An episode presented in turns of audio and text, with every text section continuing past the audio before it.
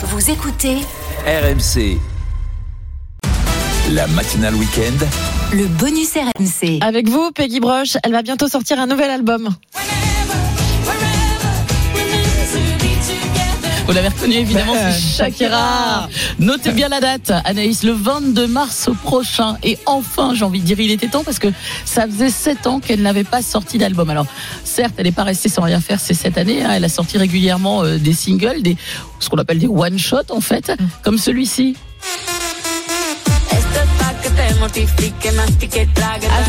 Ah, euh, celle contre son ex, Piqué Eh, voilà, Ah, bah, House of bien. League, Gérard Piqué. Ben oui, il y a eu séparation avec Bah, Gérard. oui, oui, oui. Et du il y a coup- eu tromperie, je crois. Il y a eu, ah bah, c'est pas, je crois, il y a eu tromperie et Oui. puis il y a eu ce qu'on appelle des revenge songs.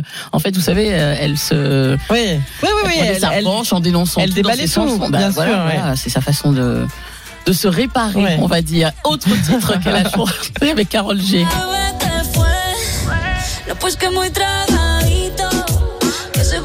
Là, on est sur du style reggaeton. C'était en 2022. Puis il y a eu aussi ce duo avec euh, le portoricain Rao Alejandro.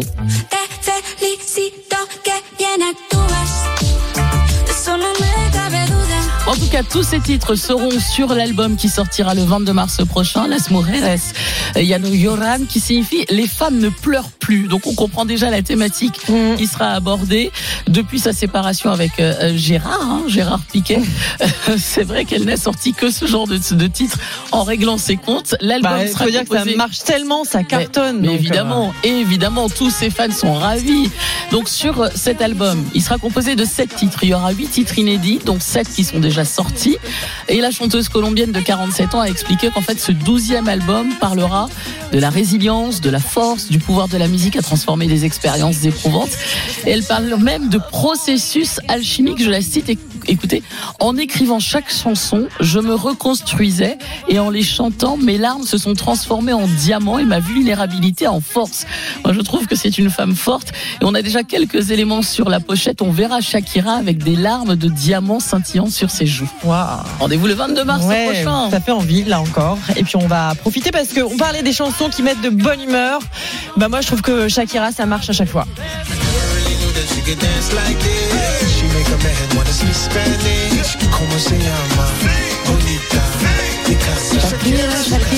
Vous restez avec nous dans un instant, la météo et le journal.